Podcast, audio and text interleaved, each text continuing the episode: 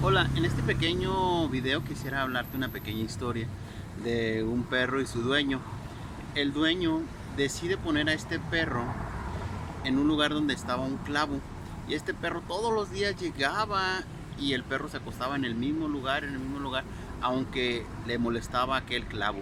Y el perro solamente se quejaba, se quejaba, aullaba, ladraba y sucesivamente y, la gente pasaba y decía pues el dueño ¿por qué no lo mueve si ve que su perro está sufriendo?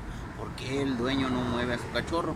entonces un día decide pararse una señorita y se para y le pregunta oiga disculpe ¿por qué no ha movido a su perro si ve que está sufriendo y tiene suficiente y da demasiado dolor?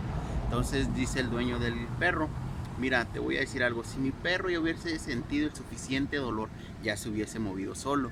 ¿Qué pasa? ¿Qué quiero transmitirte con esta historia? A veces nosotros nos quejamos tanto, nos quejamos, nos quejamos, nos duele tanto aquella situación que hoy estamos pasando, aquel sentimiento, remordimiento, nos duele a diario, pero no somos capaces de movernos. Recuerda que no eres un árbol para que te quedes plantado ahí en ese mismo lugar.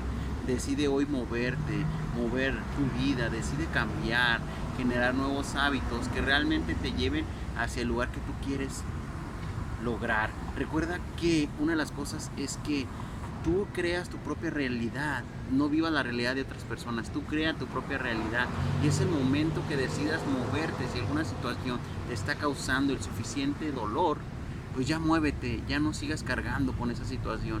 Es el momento de que decides emprender algo nuevo, descúbrete, analiza las situaciones y ve más allá ve una realidad distinta. No le creas a la gente. La gente siempre te va a decir quédate en el mismo lugar, porque ellos están a gusto en su zona de confort. Nunca te van a invitar a que te cambies de lugar. te hago una invitación a que tomes la iniciativa de cambiar tu vida hoy.